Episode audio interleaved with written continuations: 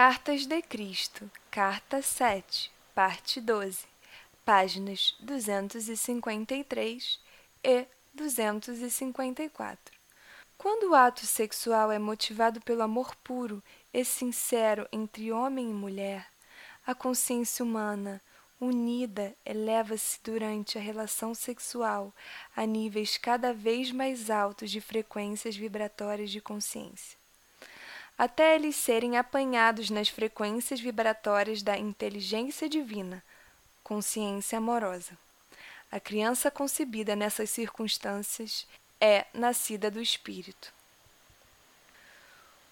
Os amantes sabem quando eles verdadeiramente amam e se aproximam um do outro com ternura e amor puro, pois essa relação sexual é um momento de união de mente, emoções e corpo que persiste em sua consciência depois, tornando difícil a separação um do outro.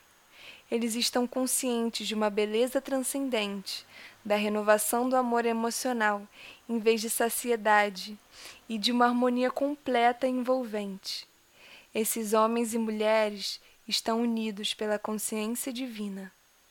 Tristemente, a consciência egocêntrica pessoal pode contaminar o amor que sentiam um pelo outro e gradualmente substituí-lo em grande parte, deixando os amantes separados, sós, tristes, física e emocionalmente fragilizados, perguntando-se por que um tão belo e exaltado estado de amor pode diminuir e morrer.